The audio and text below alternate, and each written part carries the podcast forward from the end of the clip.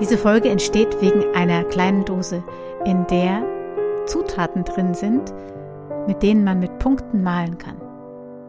Ja, ich freue mich sehr, dich, Katinka Marx, zu begrüßen zur ersten Folge von Andere Gedanken, die gleichzeitig ein Interview ist. Und ähm, ja, und ich möchte mich kurz vorstellen, ich bin die Momo Heiß. Musikerin und Erzählerin aus München und Gründerin der Storybox. Und Katinka, vielleicht magst du dich auch mit ein, zwei, drei Sätzen vorstellen, wer du bist, dass du jetzt hier bei mir im Interview auftauchst. Ja, vielen Dank, Momo, für die Einladung. Ähm, sehr spannendes Interview. Ich freue mich schon sehr drauf. Ähm, ich bin Katinka Marx. Ich wohne im Umland von Freiburg, im schönen Buchenbach. Ähm, wir haben auch vor kurzer Zeit einen Verein gegründet, Nomadische Erzählkunst. Und wir sind eben auch mit dem Erzählen sehr viel draußen unterwegs. Sehr schön. Jetzt verrate ich mal allen, warum ich dich überhaupt zum Interview eingeladen habe. Und zwar haben wir einen Kunst- und Kulturkonservenautomaten und manche von euch haben gerade eine Dose gezogen, in der ein ich glaube, ein Ohrenstäbchen drin ist und Farbe und die Anregung mit Punkten zu malen. Und äh, diese Idee zu dieser Dose mit Punkten zu malen, auf diese Idee kam Katharina Müller, die mit mir die Kunst- und Kulturkonserven auf den Weg gebracht haben. Da sind Geschichten drin, Sachen zum Hören und auch viele ähm, Beiträge von denen, die die Dosen ziehen. Und ähm, die Anregung ist mit diesem, mit diesem kleinen Ohrenstäbchen zu neue Bilder zu malen. Denn ursprünglich wollten wir eine andere Dose machen und zwar gibt es in Australien die Aborigines, die mit Punkten gemalt haben. Und auf diese Maltechnik ist Katharina Müller gestoßen. Und ich habe mich gefragt, was man dazu bringen könnte, vielleicht eine Geschichte, aber mir war ein ganz kleines bisschen unwohl mit der Vorstellung, das so nachzumalen. Und deswegen kam ich auf die Idee, dich, Katinka, zu fragen. Aber bevor ich dich jetzt diese Frage frage, möchte ich natürlich noch ganz viel über dich rauskriegen. Und deswegen habe ich ein paar Fragen vorbereitet und die frage ich dich jetzt mal, damit wir dich noch ein bisschen kennenlernen dürfen. Sehr gern. Und meine Frage ist, ähm, wie bist du zum Erzählen überhaupt gekommen? Und gibt es vielleicht so einen inneren Impuls oder einen Grund oder eine Sehnsucht, die für dich dazu geführt hat, diesen Weg als Erzählerin auch wirklich so intensiv und voller Herz zu gehen, wie ich das bei dir erlebe. ja, also tatsächlich ähm, war ich äh, sehr ja, schüchtern auf eine Art und Weise, aber auch, ähm, aber auch ein sehr lautes Kind. Ähm, ich habe auch Theater gespielt in der Schule. Das war eine riesen Herausforderung und ohne meine Mama hätte ich das wahrscheinlich nie geschafft, da vorne auf der Bühne zu stehen und einen auswendig gelernten Text vorzutragen. Und auch so vorzutragen, dass er dann auch laut ist und nicht ganz leise. ähm, und dann ähm, habe ich das Erzählen entdeckt. Und also tatsächlich wiederentdeckt habe ich das erst sehr, sehr viel später. Ähm, das war auf der Insel La Réunion. Da habe ich mal ein Erasmus gemacht. Das ist dieses Ding, dieses Programm, was Studenten machen können. Sie gehen in ein anderes Land und studieren an einer anderen Uni. Und das habe ich eben auf La Réunion gemacht. Das ist eine ehemalige französische Kolonie, gehört heute immer noch zu Europa. Und auf dieser vulkanischen Insel, äh, da leben Menschen aus ganz vielen unterschiedlichen Kulturen. Und umso dichter ist die Kultur dort. Also es gibt unglaublich viele religiöse Feste, unglaublich viele Geschichten, unglaublich viele ähm, Glaubensweisen und was wir heute gerne bei uns Aberglauben nennen.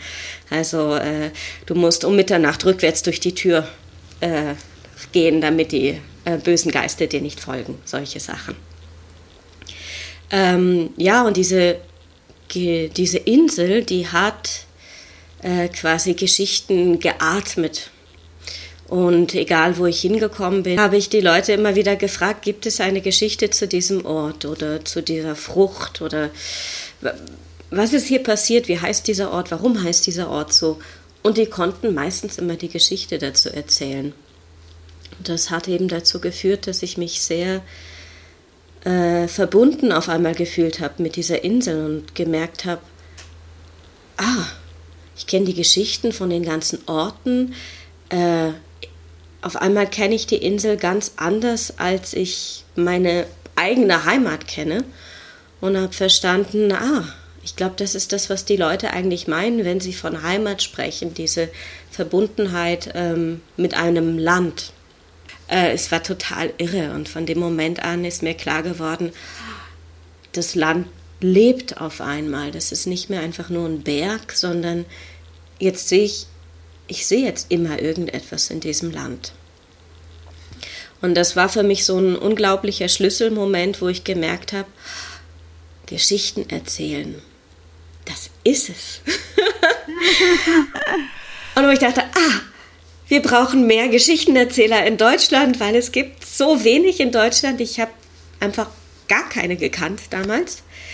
Ähm, wir brauchen das, damit wir in Deutschland auch diese Verbindung zu unserem Land wieder aufbauen und eben gerade ich äh, als ähm, ja noch relativ äh, junges Mädchen von, wie alt war ich da, vielleicht 21, 22 oder so, ähm, ja, diese, diese Geschichte mit ähm, dem Dritten Reich und dieses, oh, alles was Deutsches ist, oh, ich weiß gar nicht, wie ich damit umgehen soll, da erstmal wieder eine Beziehung zu dem eigenen Land aufzubauen und zu verstehen, ähm, dass man tatsächlich mit der Landschaft eine Beziehung aufbauen kann und nicht unbedingt mit äh, der vergangenen Geschichte sich so sehr ähm, identifizieren muss. Das war für mich ein großer Schlüssel. Äh, und als ich dann zurückgekommen bin äh, von dieser paradiesischen Insel, ähm, habe ich gedacht, jetzt werde ich Kamerafrau, weil Geschichten erzählen, also dieses, diese alte, äh, alte Kunst, äh, das ist ja eigentlich kein Beruf und habe das eben probiert mit der Kamerafrau und habe dann irgendwann gemerkt, so, ach, nee, eigentlich ist es das nicht. Äh, dem vorhergehend allerdings war ich in England und habe eine Erzählausbildung gemacht. Ähm, quasi direkt angeschlossen an das Studium, weil ich, ähm, ich habe noch was gesucht, wo es mal um mich ging. also weniger um mich, das Ego, äh, sondern halt mehr äh, um die persönliche Entwicklung. Das hat mir im Studium wahnsinnig gefehlt. Und ich war tatsächlich auf diesen, okay, ich will jetzt lernen, wie man Geschichten erzählt. Das begeistert mich so sehr. Ich weiß noch nicht, was ich damit machen werde, aber ich muss jetzt lernen, wie man das macht, weil ich so eine große Angst hatte, frei vor anderen Menschen zu sprechen. Referate, ähm, ja, ich habe das immer total versucht, total cool zu machen, aber am Ende hatte ich das Gefühl, so, mh, hm, naja, ich habe dann doch fast alles abgelesen, anstatt da wirklich frei und toll zu stehen. Also war ich eben in England äh, an der International School of Storytelling und habe dort das Erzählen gelernt, bin zurückgekommen, habe gedacht, ich werde Kamerafrau und habe dann herausgefunden, es gibt Erzähler in Deutschland und sie können davon leben. Und dann habe ich gedacht, okay, ich muss das versuchen. Ähm, ja, und da habe ich mich dann äh, zwei Jahre, glaube ich, nach der Ausbildung dazu entschieden, diese Technik das ist äh, doch nicht ganz meine Welt. Ich erzähle Geschichten ohne Kamera. Ja, toll. Oh, das ist wunderbar. Spannend finde ich, dass es äh, mir häufig so vorkommt, als würden viele Menschen, die in ihrer Kindheit eher schüchtern sind, schlussendlich zum Erzähl zur Erzähler und Erzählerin werden. Ähm, ich glaube, das hängt auch vielleicht mit diesen mit dem zusammen, dass diese innere Welten dann so groß sind und man sie auch gerne nach außen bringt oder ich weiß nicht, dieses Prinzip der Schüchternheit und äh, auch diese, diese Ängste vor Publikum zu sprechen, wenn die, die dann überwunden ist, dann scheint sich da irgendwie unglaublich viel freizusetzen. Ja, das muss ich jetzt sagen, weil ich immer wieder Menschen ermutigen möchte, die so, äh, die sich selber als schüchtern bezeichnen und diese Sehnsucht in sich tragen, ähm, dass das wirklich ein ganz großes Potenzial auch sein kann. Irgendwie. Ist mir jetzt gerade nur wieder so aufgefallen, wie du es gesagt hast. Ja, das ist natürlich was ganz Besonderes, weil ähm, als Erzählerin, da bist du ja als Mensch auf der Bühne und nicht in einer Rolle. Also du bist nicht völlig verdeckt unter der Geschichte mhm. oder hinter der Rolle. Du, du bist immer noch äh, du und du zeigst ganz, ganz, ganz viel von dir und das ähm, das macht es aber auch so wichtig, weil dadurch eine wirkliche Begegnung dann auch entsteht zwischen den Zuhörern und ja. eben den Mensch auf der Bühne. Ähm, ja, das, das macht diesen ganz besonderen Reiz aus, diese große Authentizität, die, die entsteht, diese Unmittelbarkeit.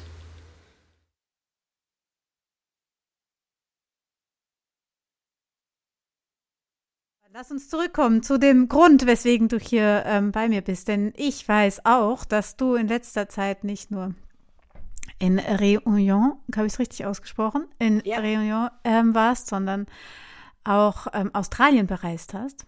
Und das war ja auch der Grund, weswegen ich, ähm, als ich da unsicher war mit meinen, um wieder zu meinen Ohrenstäbchen zurückzukommen, die in der Dose sind, ähm, da war ich ja so ein bisschen unsicher, gerade ähm, weil mich das Thema beschäftigt. Wir erzählen ja auch Geschichten aus anderen Kulturen, wie du so schön beschrieben hast. Sagen sie ja so viel über die Landschaft und die, die Orte aus, wo die Geschichten entstanden sind. Und äh, mich beschäftigt viel auch die Frage, in welcher Weise wir ähm, Geschichten aus anderen Kulturen teilen und erzählen. Ich halte das einerseits für sehr wichtig, aber ich finde, dass es auch ein sehr sensibles Thema ist. Und habe dich gefragt, weil ich gedacht habe, du warst in dem Land, du kennst, du hast sie gesehen, du warst äh, in der Kultur. Äh, vielleicht magst du ein bisschen erzählen, ähm, äh, wie für dich diese Zeit ähm, dort in Australien war, was du erlebt hast. Und vielleicht magst du auch den Hörern verraten, was deine Antwort auf meine Frage war, ob du eine Geschichte teilen möchtest zu der Technik des Malens mit Punkten? Ja, also ich war, ähm, Gott, wann war das? Ich glaube 2018 äh, war ich in Australien und das, ich wollte unbedingt eben in eine Aboriginal Community rein. Mhm. Ähm, das war ein langer Prozess, bis ich dort was gefunden habe und äh, bis es dann tatsächlich geklappt hat. Und im Endeffekt war ich drei Wochen äh, in der Wüste, in einer relativ äh, ja, großen, äh, großen Ort, wo sieben Stämme gewohnt haben, untergebracht waren oder äh, versammelt wurden, wie, wie man das nennen möchte. Und ich habe in einem Frauenprojekt äh, als Freiwillige quasi gearbeitet und mich um vier alte Aboriginal-Damen gekümmert. Das heißt, ich habe äh, ja wie Altenpflege gemacht. Ich habe gekocht und geputzt und gewaschen und äh, geduscht. und die, das Projekt wurde von einer ähm, weißen Australierin geleitet, die von den Frauen vor einigen Jahren eingeladen wurde, dass sie doch ihn, sie unterstützen soll, weil sie eben als Aboriginal Frauen äh, Schwierigkeiten hatten, äh, an Förderung zu kommen oder überhaupt sich mit diesem ähm, weißen australischen System äh, anzufreunden und da einen Fuß drin zu fassen oder überhaupt eine Orientierung drin zu bekommen. Und seitdem äh, lebt sie quasi dort mit diesen Frauen. Und es war eine sehr lebendige äh, Kultur, die sie dort äh, ja, etabliert hatten und mit vielen Feiern und Zeremonien. Und zu dem Zeitpunkt, wo ich dorthin kam, eben gab es noch diese vier alten Frauen und die eine ähm, weiße Frau. Und sehr viel von der lebendigen Kultur war zu dem Zeitpunkt eingeschlafen. Mhm. Ähm, das war zum einen schade für mich und zum anderen ähm, konnte ich einen wichtigen Aspekt äh, üben von der Kultur der Aboriginal und der Aspekt ist das Zuhören. Mhm. Äh, du stellst keine Fragen. Das war auch eine Voraussetzung, die ähm, in quasi dieser Bewerbung drin stand, stell keine Fragen. Wenn, äh, wenn dir etwas erzählt wird, dann ja, aber du stellst einfach keine Fragen.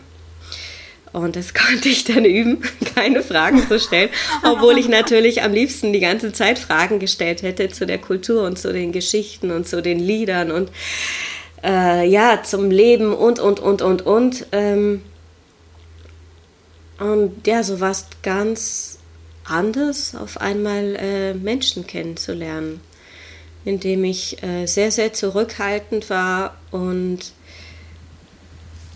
mh, mm, ganz, ganz viel einfach nur wahrgenommen habe, äh, die Stille der Wüste genossen habe.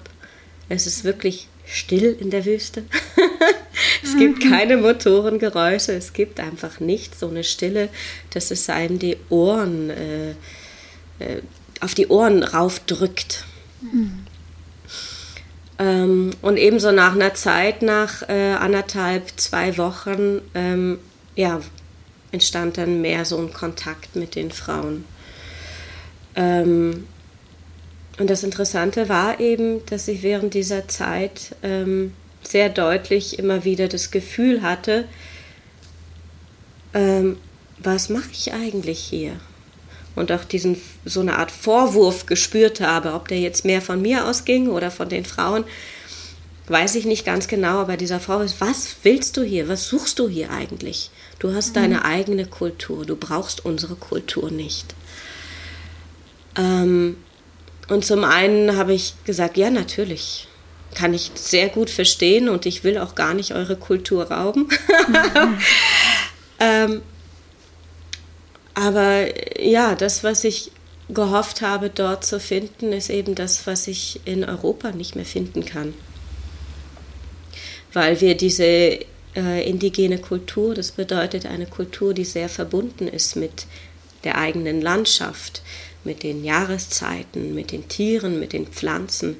Ähm, diese Kultur und auch die Geschichten, die mit solch einem Verständnis einhergehen, ähm, die findet man hier ein, fast gar nicht mehr.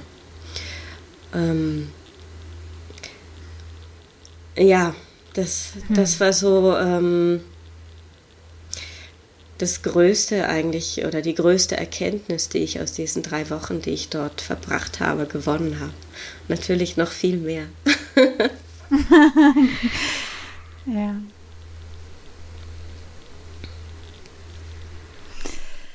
Tja, und dann hattest du, als ich dich fragte, hast du eine Geschichte für uns, für dieses ähm, Malen mit Punkten? Hast du gesagt, ähm, hast du länger nachgedacht, glaube ich, hast du ein bisschen ähm, Zeit genommen und dann hast du abgesagt, dass du uns keine, dass, dass du keine Geschichte für uns hast. Und wie würdest du jetzt so zusammenfassen, das ist schon eine Weile her, was so die Gründe sind, weswegen du das abgelehnt hast? Das ist tatsächlich eine schwierige äh, eine, oder eine neue, sagen wir das, eine neue Situation für, für mich, für uns, in der ähm, äh, mit einem neuen Verständnis, dieses, äh, was nehmen wir aus anderen Kulturen ähm, und wie geben wir das wieder. Und um mal so ein einfaches Beispiel zu nehmen, ähm, als Kinder haben wir uns wahrscheinlich, viele von uns haben sich als Indianer verkleidet. Ähm, als Kinder, da spielen wir, wir ahmen nach und durch dieses Nachahmen lernen wir ganz viel. Wir lernen äh, als Kinder, äh, zumindest wenn ich äh, daran denke, wie wir als Kinder Indianer gespielt haben, dann war das eben draußen sein, irgendwelche Zelte bauen oder Höhlen bauen und ähm, mit Tieren reden und äh, vielleicht Feuer machen und solche Sachen. In dem Moment aber, wenn wir nicht mehr Kinder sind oder nicht mehr mit diesem kindlichen Wunsch zu lernen und nachzuahmen und zu spielen, äh, uns als Indianer verkleiden, sondern quasi auf eine Party gehen in der Stadt oder irgendwo und uns das Indianerkostüm anziehen, ähm, dann geht es in Richtung von einer Respektlosigkeit gegenüber der Kultur, die wir überhaupt nicht verstehen, aber zu der wir zumindest die Möglichkeit hätten, ähm, viel, viel, viel darüber zu erfahren, um ein bisschen, um, um zu verstehen, ähm, was ein respekter Umgang ist mit einer anderen Kultur und was eben nicht. Und tatsächlich ist es gar nicht so leicht. Also zumindest ich habe äh, hab auch länger dafür gebraucht, um ähm, zu verstehen, warum das verletzend sein kann für Indigene aus Nordamerika, wenn man sich als Indianer verkleidet als Erwachsener. Und ich habe versucht, mir eine Beispielgeschichte auszudenken, die für uns vielleicht ein bisschen leichter nachvollziehbar ist. Also, die geht so. Stell dir vor, du hast eine Urgroßmutter gehabt und die war eine ganz tolle Künstlerin. Zu der Zeit aber war Kunst quasi verboten. Deswegen hatte sie ein ziemlich hartes Leben und sie hat wahnsinnig gekämpft, um doch irgendwie überleben zu können. Und ähm, sie hat auch einen gewissen Respekt dafür bekommen und ähm, in manchen Kreisen auch ein, ein gewisses Ansehen dafür. Und irgendwann hast du im Schrank von deiner Großmutter ihr Hochzeitskleid gefunden. Und deine Großmutter hat nochmal die ganze Geschichte von deiner Urgroßmutter erzählt. Und, und sie hat dir dieses Kleid geschenkt. Und daraufhin hast du das Kleid mitgenommen. Und wenn immer Besuch kam, hast du die Geschichte von deiner Urgroßmutter erzählt und dieses Kleid gezeigt, dieses Hochzeitskleid. Jahre, Jahre, Jahre lang hast du das immer wieder gemacht. Und dann bist du irgendwann auf eine große auf ein großes Fest eingeladen, mitten in der Stadt mit Hunderten von Leuten. Und du läufst durch die Menschenmassen dort hindurch, alle schön angezogen. Und auf einmal trifft es dich wieder Schlag, weil du siehst eine Frau, die das Kleid von deiner Urgroßmutter trägt. Nicht ganz genau, es sieht ein bisschen billiger aus vielleicht. Aber es ist das Kleid von deiner Urgroßmutter, du erkennst es. Und du gehst zu der Frau hin und du fragst sie, was sie da für ein Kleid trägt. Und sie erzählt dir die Geschichte von deiner Urgroßmutter. Aber das Schlimme daran ist, nicht, dass sie dir die Geschichte von deiner Urgroßmutter erzählt, sondern dass sie so tut, als wenn sie deine Urgroßmutter wäre. Und vielleicht hast du jetzt ein Gefühl dafür, wie schräg das ist, wenn jemand das Kleid von deiner Urgroßmutter trägt, den du überhaupt nicht kennst und dir auch noch was von deiner Urgroßmutter erzählt. Und noch so tut, als wenn er sie wäre, ohne ganz zu verstehen, was es eigentlich bedeutet. Genau, also groß ausgeholt. Ähm, wenn wir jetzt zu dem Dot Painting kommen, ähm, dann gibt es eben bei den Aboriginal ähnliche Geschichte wie bei den Indigenen Nordamerikas. Äh, große Traumatisierung, viel, viel Gewalt. Und doch ist eben ein, äh, die Kultur gibt es heute immer noch. Ähm, es gibt auch viele Reste der Kultur, also auch ein großer Teil der Kultur ist ähm, verschwunden, aber auch ein großer Teil der Kultur lebt weiter. Das ist ganz wichtig zu wissen. Diese Kultur allerdings ist so komplex, dass wir sie überhaupt nicht verstehen können, wir Menschen mit diesem westlichen Denken. Ich gehe sogar so weit, dass ich sage, wenn wir die Kultur der Aboriginal oder anderer indigener Völker verstehen wollen, dann müssen wir Teil deres, deren, deren Stamm werden und mindestens Jahrzehnte bei ihnen leben und völlig integriert sein, um diese unglaublichen Zusammenhänge zu verstehen, die sie über Zehntausende von Jahren selber begriffen haben und immer wieder weitergeben in dem Moment, wo sie sagen, okay, du bist bereit dafür.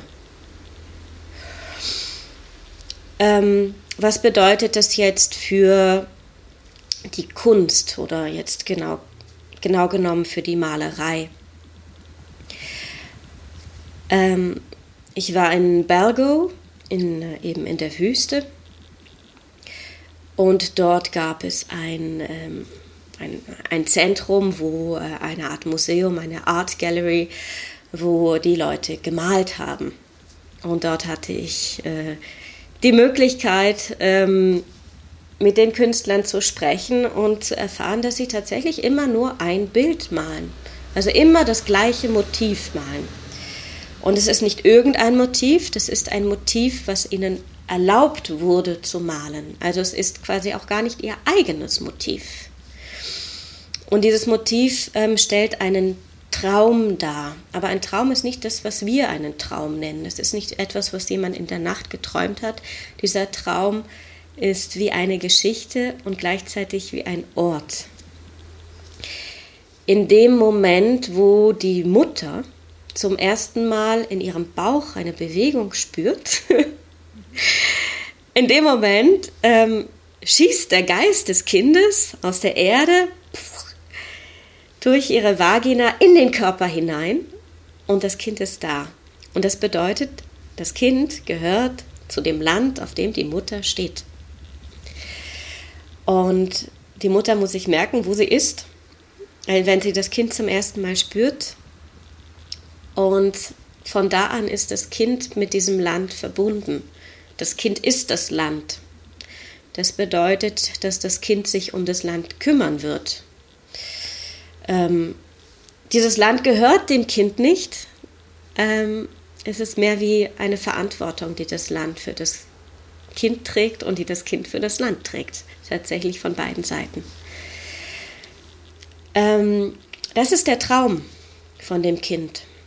Und mit diesem Land ist auch eine Geschichte verbunden, dieser Traum. Also der Traum ist eine Geschichte und auch ein Land, ein Ort. Ähm, der Maler oder die Malerin jetzt in dem Moment, sie werden nicht ihren eigenen Traum malen. Sie malen den Traum von ihrer Mutter oder von ihrem Vater, eben von demjenigen, die ihnen erlaubt haben, dass sie den Traum malen dürfen. Ihren eigenen dürfen sie nicht malen. Komplex, oder? Mhm. Also eigentlich unverständlich für uns, warum das so unglaublich komplex ist und warum die nicht einfach das malen dürfen und warum malen sie immer nur eins. Und ich bin an dem Punkt stehen geblieben, wo ich gesagt habe, es ist in Ordnung, dass ich das nicht verstehe. Ähm, es ist auch respektvoll, das in Ordnung zu finden, dass ich das nicht verstehen kann.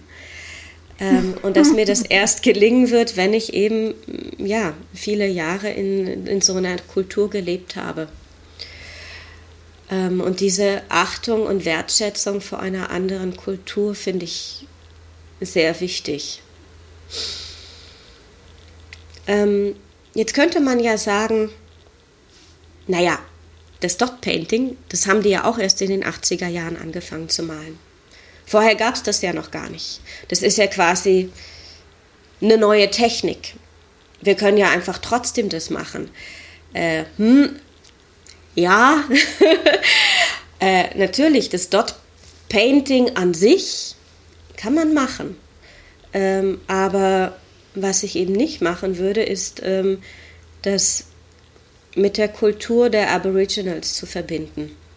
Weil in dem Moment, wo ich eine Geschichte von den Aboriginals erzähle und auf dieses Dot Painting hinweise und sage, so, und jetzt mal du doch einmal einen Ort äh, mit der Technik des Dot Paintings und erzähle eine Geschichte dazu, ähm, dann ziehe ich ähm, das, was, also diese ganze Heiligkeit und diese, diese komplexen Regeln und diese, diese ganze Kultur, die die Aboriginals über Zehntausende von Jahren ähm, entwickelt haben, die ziehe ich vollkommen aus dem Zusammenhang raus und mache daraus ähm,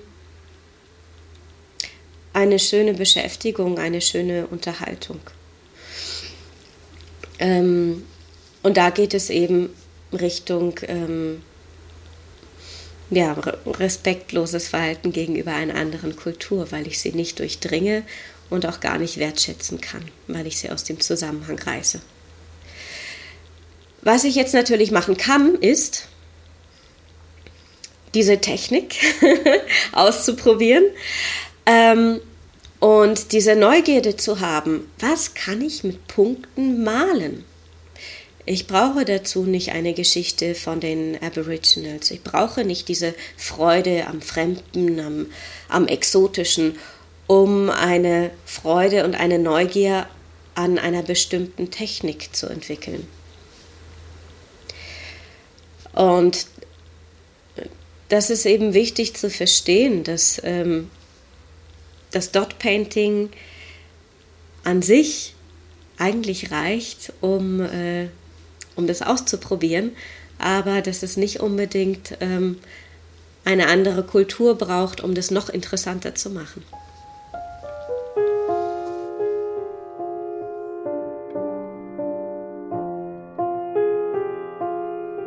Als ich dich gefragt hatte, hattest du mir auch all das am Telefon erzählt und ich war sehr irgendwie auf eine gewisse Weise erleichtert, weil ich irgendwie so ein komisches Gefühl hatte mit der ganzen Sache. Und andererseits ähm, hat es dann tatsächlich noch mal ein paar Monate gebraucht, bis ich auf die Idee gekommen bin, daraus einfach ein Interview zu machen, ähm, weil es für mich auch noch mal einen großen Impuls gegeben hat, weiter über ähm, all diese Themen, die damit zusammenhängen, nachzudenken, auch in unserer Funktion als Geschichtenerzähler und Erzählerinnen weil wir irgendwie einerseits auf der Suche nach unseren Geschichten in unseren Landschaften sind und andererseits auch fasziniert sind von Geschichten, die schon ihren Weg rund um den Globus nehmen inzwischen ähm, und aus verschiedensten Kulturkreisen kommen. Und mich beschäftigt da besonders das Thema, wie gehen wir damit um? Und deswegen frage ich dich jetzt einfach mal, mit dem allen, was wir wissen, wo, wo so Grenzen spürbar sind von dem, was wir verstehen aus anderen Kulturen und was wir nicht verstehen. Ja, wie gehst du da vor, wenn du dann Geschichten aussuchst? Also welche Geschichten finden ihren Weg dann doch zu den Zuhörern hier bei uns in Deutschland, Europa, die vielleicht aus anderen Kontinenten kommen? Und welche Geschichten empfindest du da als sozusagen freie Geschichten, die ihren Weg ähm, über die Welt nehmen? Und wie, wie gehst du da in der Auswahl von Geschichten vor, wenn du dann doch Geschichten aus anderen Kulturen erzählst? Ja. ähm, also wenn ich eine ich meine, wir haben heute eine hauptsächlich schriftliche Kultur, muss man vielleicht erstmal sagen die mündliche Kultur, ähm, äh, da tun wir unser Bestes dafür, dass sie wieder größer wird. Ähm, und in der schriftlichen Kultur ist es natürlich eine völlig andere Vorgehensweise, wie das mal vor Jahren, Jahren, Jahren der Fall war. Ähm, viele Geschichten, vor allem die von indigenen Kulturen, finde ich eben in Büchern.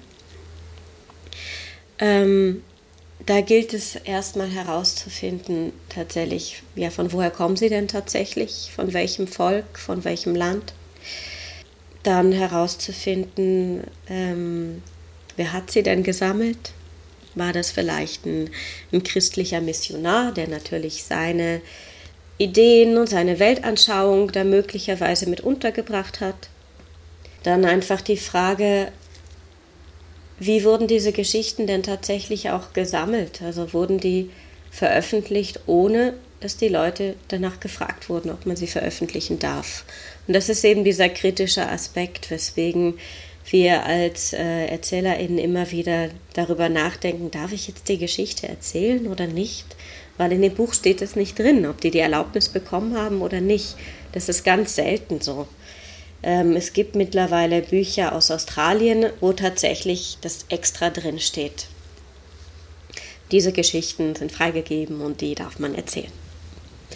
Weil es da eben eine sehr große Auseinandersetzung über diesen Geschichten- und Kulturklau gab.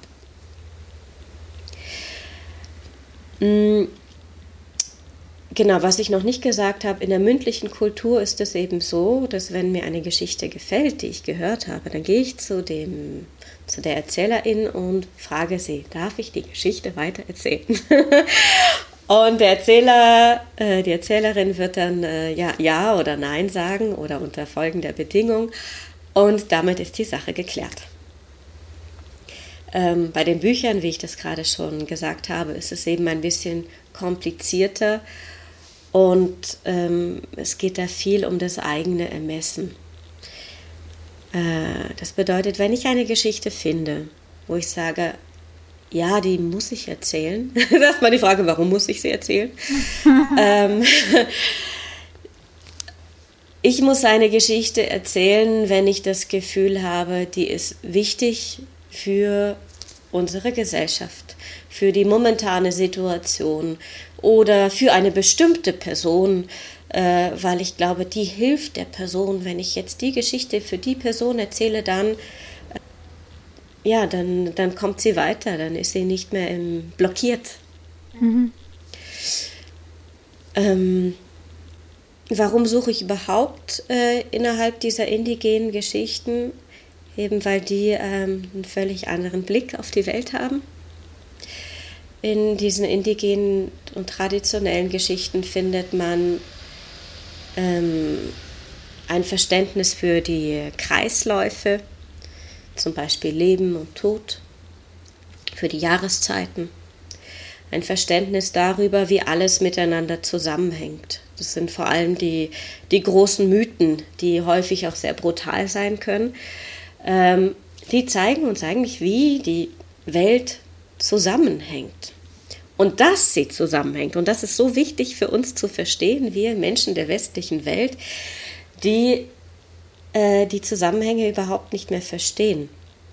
Aber alles hängt miteinander zusammen, es ist tatsächlich so. Und wir spüren es immer mehr mit, äh, mit der Klimaerwärmung, dass äh, je mehr CO2 hier ausgestoßen wird, umso wärmer wird es aber auch aus der ganzen Welt. Ähm, und was eben diese besonderen Geschichten auch noch vermitteln, ist eine Verantwortung, die wir tragen. Und was wir eben häufig in unseren Geschichten finden, ist das Leiden unter der Macht von anderen Menschen. Ähm, aber Ach echt? Finden wir das in, in, unseren europäischen Geschichten eher? Würdest du sagen? ja, ja. Weil das äh, die Frage, die, die, die, die spukt schon die ganze Zeit in meinem Kopf rum, dass du ähm, ähm, die, diese Frage von ja, ich habe oft das Gefühl, dass wir in der westlichen Welt sozusagen wie den Kontakt, wie die, wie die zu den ganz, ganz, ganz, ganz tiefen Wurzeln unserer äh, unserer eigenen indigenen Kultur irgendwie verloren haben, als wäre da einfach so viel passiert an Kriegen und weiß nicht, was alles in unserer westlichen Welt passiert ist, dass wir diesen, diese ganz tiefe Verwurzelung zu dem, ähm, wie du beschreibst, dass alles mit allem zusammenhängt, dass dieses Gefühl, dieses, diese Intuition irgendwie nicht mehr so spürbar ist in unserer äh, westlichen Welt und wir dadurch in den Geschichten, in diesen anderen Geschichten, die, von denen du gesprochen hast, aus anderen Kulturkreisen oder auch indigenen ähm, Gemeinschaften, dass wir da eben wieder irgendwie Tuchfuhl fühlen können mit dieser Tiefe, die da irgendwie ist, dass wir wirklich wieder in Verbindung gehen können mit allem. Deswegen finde ich es gerade ganz spannend, was du von den europäischen Geschichten erzählst. Also suchen wir da vielleicht auch ein, eine gewisse Grad an, an Heilung unserer eigenen äh, Wurzelwunden, würde ich jetzt mal so sagen. Also diesen, an diese eigenen ähm, tiefen Verwurzelung, dass wir da wieder ein Gespür dafür kriegen können. Würdest du das auch so sehen? Äh, ja, für mich absolut. Ich suche nach ähm, ja, nach der Verbindung tatsächlich und vor allem nach der Verbindung ähm, zu der nichtmenschlichen Welt. Ähm, das ist mir lange, lange schwer gefallen, ähm, mit, äh, mit einem Baum zu sprechen und anzunehmen, dass, ähm, ja, dass irgendwie eine Kommunikation möglich ist, auch wenn ich ähm, auch wenn sie überhaupt nicht menschlich ist und das auch zu verstehen, dass es natürlich keine menschliche Kommunikation sein kann. Und was für eine Kommunikation könnte das denn sein? Wie kann denn überhaupt ein Baum kommunizieren? Und ähm, was für Impulse gibt mir ein Baum? Und das langsam äh, hinzunehmen und möglicherweise auch eine Art der Sprache zu identifizieren, dass wenn es mir unter einem Baum, wenn ich unter einem Baum sitze und es mir besser geht, dass ich sagen kann, ah ja, äh, der Baum hat in seiner Baumsprache mit mir kommuniziert und daraufhin geht es mir besser. Aber was diese Baumsprache ist, das kann ich, kann ich nicht sagen und nicht beschreiben, weil es für mich ähm, ja mhm. absolut undefiniert ist und auch äh, irgendwie auf eine Art und Weise unbekannt, weil ich eben nicht damit aufgewachsen bin. Und in den indigenen Kulturen ähm, gibt es dafür eine viel größere Selbstverständlichkeit, dass eben eine Kommunikation zwischen Pflanzen und Menschen und Tieren und Menschen möglich ist. Ähm, und das ist das, was mich ähm, zum einen sehr fasziniert und zum anderen, wo ich sage, ja, das ist so, so unglaublich wichtig, dass wir Menschen verstehen, dass eben nicht wir die Wichtigsten sind, sondern dass wir gar nicht anders können ohne die Pflanzen und die Tiere. Äh, wir sind abhängig, wir sind absolut abhängig von denen. Die sind auch abhängig von uns. Wir sind ein Kreislauf. Äh, wir sind miteinander verbunden und deswegen ähm, sind wir eben nicht die Wichtigsten und haben die Macht, sondern wir haben eine große Verantwortung. Ähm, und eben dieses Verständnis für die Verantwortung ähm, langsam wieder zu etablieren. Ähm, das ist das, was mir sehr am Herzen liegt und wo ich sage, dass, äh, das können diese Geschichten. ähm, und deswegen finde ich diese Geschichten so unglaublich wertvoll für uns hier, ähm, wo wir dieses Verständnis ähm, quasi wie fast verloren haben und nur noch diese Ahnung davon in unseren Knochen und in unseren Muskelfasern steckt. Ja, in meinem Fragenkatalog sind jetzt so zwei Fragen, die, die ich dir unbedingt noch stellen muss, aber ich möchte trotzdem noch eine dazwischen stellen. Ich lese sie mal einfach vor. Wie grenzt du das kulturverbindende Erzählen von der kulturellen Aneignung ab?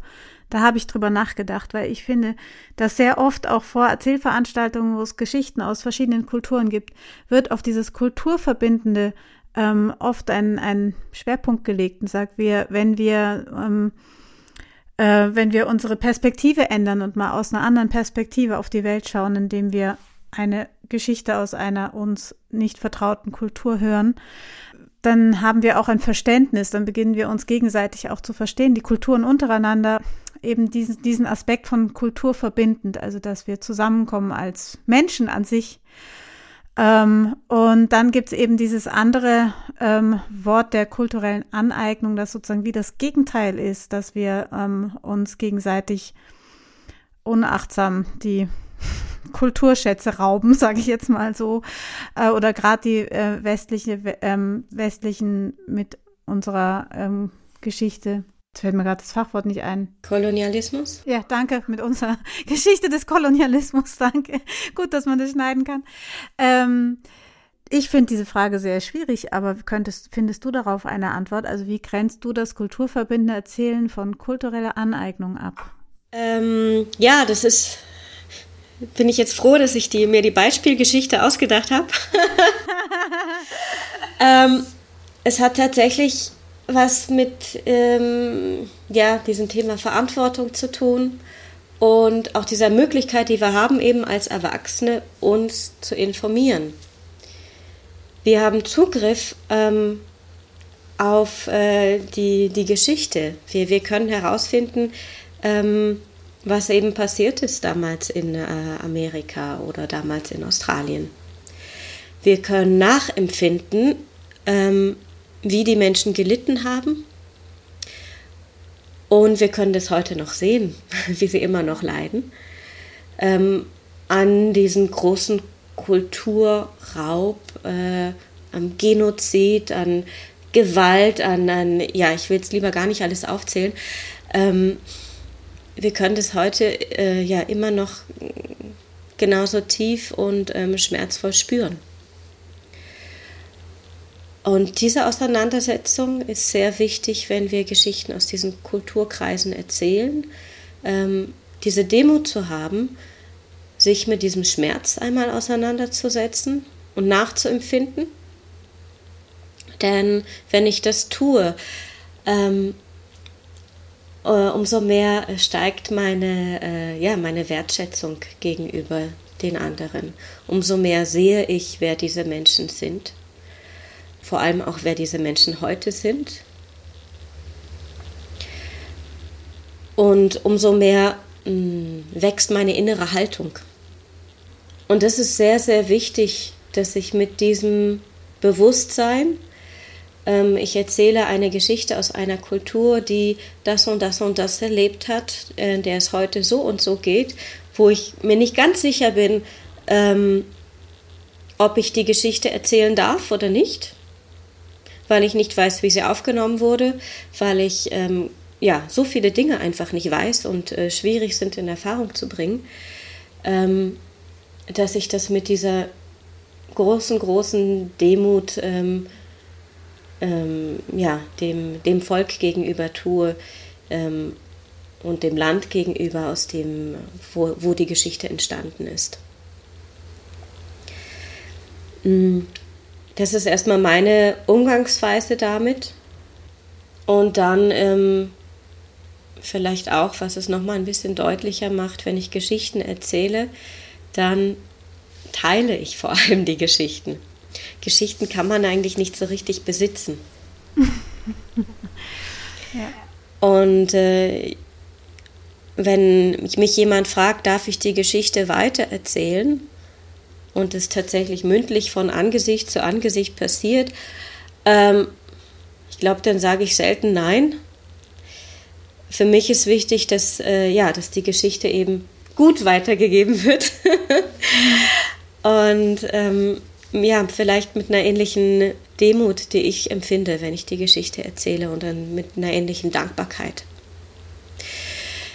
Ähm, beim Geschichtenerzählen geht es eben nicht darum, dass ich mich als Mensch auf der Bühne darstelle, sondern ich teile eine Geschichte, ähm, um hoffentlich äh, den Menschen sehr vieles zu ermöglichen. Einmal, dass sie Hoffnung haben, einmal, dass sie vielleicht ein Toleranz, äh, Akzeptanz für andere Kulturen entwickeln, dass sie neue Perspektiven gewinnen, mm, Empathie, Gemeinschaft erleben. Ähm, also so, so viele Dinge möchte ich gerne mm, Impulse dafür geben, aber was tatsächlich bei den Zuhörern und Zuhörerinnen passiert, das weiß ich natürlich immer nie. ähm, diese Offenheit und diese Haltung finde ich unglaublich wichtig als Erzählerin. Ja, und ich finde es auch schön, den Bogen nochmal zu schlagen zu dem, was wir ganz am Anfang hatten, der Authentizität, dass es sozusagen nicht darum geht, sich selbst mit etwas zu schmücken, mit was Fremden, sondern dass es, ähm, dass wir als ErzählerInnen eigentlich die Geschichten eben mit unserem eigenen Wesen, die fließen so wie durch uns hindurch, um um zu wirken. Und es steht der Erzählende nicht so sehr ähm, oder ich habe den Eindruck, dass der Erzählende nicht so sehr im Fokus steht. Vielleicht hängt das auch wieder damit zusammen. Es sind gerade irgendwelche Zusammenhänge, die sich bei mir bilden in unserem, ähm, in unserem Gespräch mit dieser Schüchternheit, dass es oft Erzählern gar nicht darum geht, zu, sich zu präsentieren, sondern diese Geschichten durch sich durchfließen zu lassen und das ähm, auch nochmal ein Aspekt ist, der mir jetzt gerade in dem Interview wieder ganz neu vorkommt. Beziehungsweise ich habe noch etwas, ein inneres Bild, was sich mir so gezeigt hat, während ich dir gelauscht habe. Denn einerseits haben wir ja so einen Schmerz in unserer eigenen Geschichte mit all dem, was wir ähm, an Gewalt und Kriegen und Verlusten in unseren eigenen, wie auch du am Anfang erzählt hast, denn gerade in der deutschen Geschichte, einfach, wie es dir auch schwer gefallen ist, als Jugendliche diese deutsche Geschichte zu verdauen. Und das empfinde ich auch immer noch wie so ein, äh, wie so ein Bruch in die Vergangenheit hinein. Und das zeigt sich für mich auch darin, welche Geschichten wir aus unserem Kulturkreis noch finden können, die diese, ähm, die eine viel tiefere Verbindung zu ähm, zu der nicht wirklichen Welt und den Tieren, den Pflanzen haben, wo diese Zusammenhänge mehr aufleuchten, die du in anderen Geschichten aus anderen Kulturen häufiger findest. Ähm, und da finde ich das wie so eine Narbe Wunde, die so mm, eben, wenn ich nochmal zurück zu dem Bild kommen kann, die diese Wurzeln, diese ganz tiefen Wurzeln nicht so kräftig äh, spürbar machen. Und andererseits haben wir das Gleiche eigentlich auch, wenn wir, ähm, wenn wir zu anderen Kulturen kommen, die auch darunter gelitten haben, dass sie so unterdrückt worden sind. Also überall ist eigentlich diese, wie so eine Art Mauer. Und es ist unglaublich wichtig, das zu, ähm, das zu heilen auf die eine oder andere Weise. Und ich denke, eine, eine der Weisen ist es eben in einem besonders achtsamen und auf eine gute Art und Weise ähm, uns wieder an, an so ein altes Wissen über Geschichten heranzutasten, auch wenn wir sie in unserer eigenen Kultur nicht mehr so sehr finden können oder nicht mehr so häufig finden können. Und daran schließt sich jetzt die letzte Frage an. Wie kommen wir für uns in unserer jetzigen Landschaft wieder zu Geschichten, die uns mit unserem Land verbinden? ja. Ja. Ähm, ja, das ist äh, die, große, die große Frage.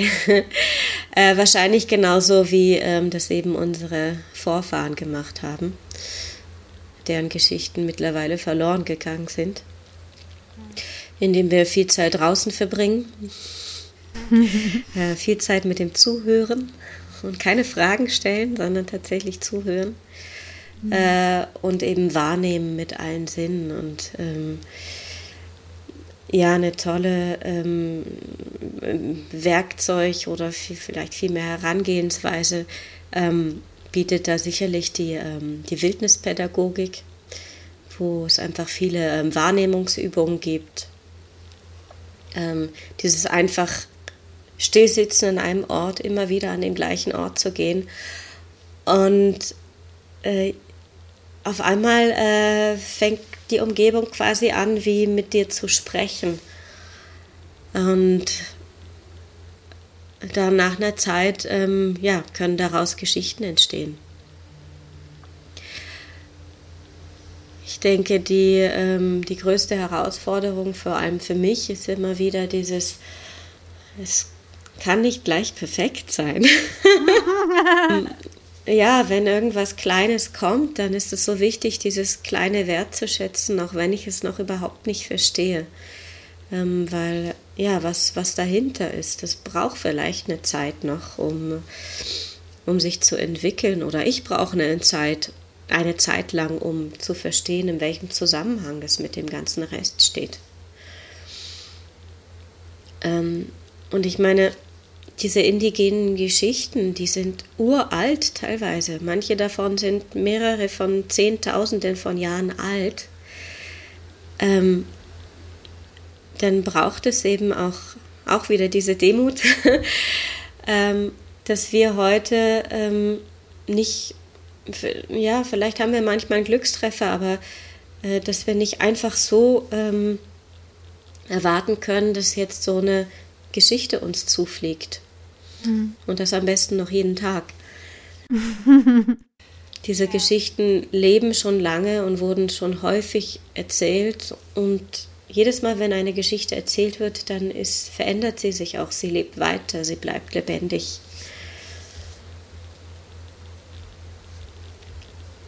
Ja, das heißt, ähm, ja, das ist eins meiner großen Ziele, dass ich sage, es wäre schön, wenn wir hier ähm, quasi neue, aber auch eigentlich sehr alte Geschichten wieder ähm, finden und wieder erzählen, die eben genau diese Verbundenheit ausdrücken, die wir in den indigenen und traditionellen Geschichten finden können. Hm. Also so spüre ich, dass wir irgendwie ähm, auf so einem ähnlichen Weg sind, denn ich spüre so ganz deutlich, dass wir auf einem klingt jetzt ein bisschen doof, aber wir, wir auf so einem Heilungsweg unterwegs sind, wo wir Medizin brauchen und manchmal kommt die Medizin eben aus anderen Kulturen, weil, weil sie, weil sie die, weil sie eine gute Medizin sind und ähm, andererseits ähm, sind natürlich dann auch alle Wunden, die da drum sind, ähm, spürbar, wenn wir sie heilen. Ähm, und gleichzeitig geht es sozusagen darum, auch in unserer Landschaft wieder diese neuen alten Geschichten zu finden. Und ich finde diese Dankbarkeit und Demut gegen all, gegenüber all den Geschichten, ähm, die für uns auch Medizin sein können, auch extrem wichtig. Also ich finde auch, dass ich, ich bin wirklich wahnsinnig dankbar dafür, dass es diese Geschichten gibt, die diese Medizin auch über die Kulturen hinweg, über die Welt verstreuen. So könnte ich jetzt dieses Bild vielleicht ausmalen. Und natürlich ist es sehr schwierig zu wissen, darf ich die Medizin jetzt hier rausnehmen, darf ich sie nicht nehmen. Und wir können uns da ähm, nur mit ganz viel Bedacht und Herzenswärme können wir äh, und Recherchearbeit können wir versuchen, unseren eigenen Weg zu gehen. Ähm, das bezieht sich dann auch wieder auf die innere Haltung. Was ist das, ähm, was ich machen will? Will ich mich selbst ähm, schmücken damit oder möchte ich diese Medizin über die Welt verstreuen und dankbar sein, dass ich sie kurzzeitig während dem Streuen in der Hand halten durfte, sozusagen. Ähm, ja, das ist jetzt vielleicht so ein ganz schönes abschließendes Bild, was mir so kommt, was, was viele Aspekte drin hat und dass wir einfach auch in einer äh, Welt leben, die, ähm, die sich verändern muss und die dieser Heilung bedarf. Ja. Große Worte. ja, ist ja so. Also ich glaube, äh. dass das auch mit ein Motiv ist von mir, dieses, dieses Bedürfnis, ähm, auf eine Art und Weise dazu beizutragen, dass wir, dass wir, das sind so viele Aspekte, also nicht nur die, wie nehmen wir die natürliche und ähm, unsichtbare Welt um uns herum wahr, sondern es gibt auch äh, diese ganzen Themen der Menschlichkeit und dem Umgang miteinander, dem gegenseitigen Zuhören und dieses in wieder diese diese menschliche Wärme in sich wieder aufzubauen und hinzuschauen, was jetzt einfach nötig, nötig ist zu tun und ein bisschen zurückzutreten von, von diesem, von dieser Hektik und Härte, die da ist und so. Und da gibt's unheimlich viele tolle Geschichten, die da einfach ein bisschen helfen. Und ich bin jetzt zum Beispiel auch jemand, der politisch nicht so sich leicht tut mit äh, politischen ähm, Aktivitäten oder so. Ich, das, das überfordert mich total. Wahrscheinlich bin ich dazu verträumt und ähm, dass man da sozusagen auch, wenn man in der Träumerliga unterwegs ist, wie ich, dass man trotzdem durch diese Geschichten eben ein, ein, ein, den eigenen Beitrag geben ja, kann. Ich Trau, also träumen ist ja auch sehr wichtig. Ja. also dieses Wort Traum äh, ja, ich, eben. Es gibt so ein mhm. paar Wörter, die ähm, würde ich gerne zu einer ursprünglichen Bedeutung zurückführen. Ja, das ist sehr gut, mach das. So, Reichtum bedeutet nicht viel besitzen, sondern viel geben zu können. Träumen bedeutet eben in die Zukunft schauen zu können, aber auch gleichzeitig in die Vergangenheit. Also Träumen ist für mich wirklich mit diesem Begriff der Traumzeit verbunden, den die Aboriginals ähm, ja, so geprägt haben. Aber diese Traumzeit gibt es eben eigentlich, meine ich, auch fast in allen indigenen Kulturen. Und eben auch dieses Verständnis dafür, dass äh, heute, gestern und morgen alles gleichzeitig existiert weil alles gleichbedeutend ist und es darum und, und es ist alles gleichbedeutend, weil es darum geht, dass sich alles wiederholen soll. Wir brauchen den Zyklus, wir brauchen den Kreislauf. Und wenn wir den Kreislauf nicht haben, dann haben wir keine Jahreszeiten. Und wenn wir keine Jahreszeiten haben, wie soll dann Erholung entstehen? Wie soll Wiedergeburt entstehen? Wie soll der Frühling kommen, wenn es keinen Winter gab? Ähm, und deswegen ist Träumen so wichtig ähm, und es wäre so wichtig, dass unsere Gesellschaft ähm, das versteht. ja. Gibt's noch was, was, ähm, was du noch sagen möchtest, was noch übrig ist oder? Ähm, ja, großes riesen Dankeschön an dich und äh, natürlich an, äh, an alle Geschichtenerzähler, Erzählerinnen, die ähm, diese Geschichten bewahrt haben, die diese Geschichten heute noch erzählen, die die Geschichten schon erzählt haben, die die Geschichten noch erzählen werden. Ähm, ja, einfach eine große Dankbarkeit dafür, dass es, wie, so, so, wie du so schön gesagt hast, diese Medizin, dass, mhm. äh, ja, dass es sie gibt. Ja. Ja, und ich danke dir, dass du da warst und all deine ähm, Erinnerungen, Erfahrungen, Geschichten und Bilder mit uns geteilt hast. Ich fand es ein wunderschönes Interview.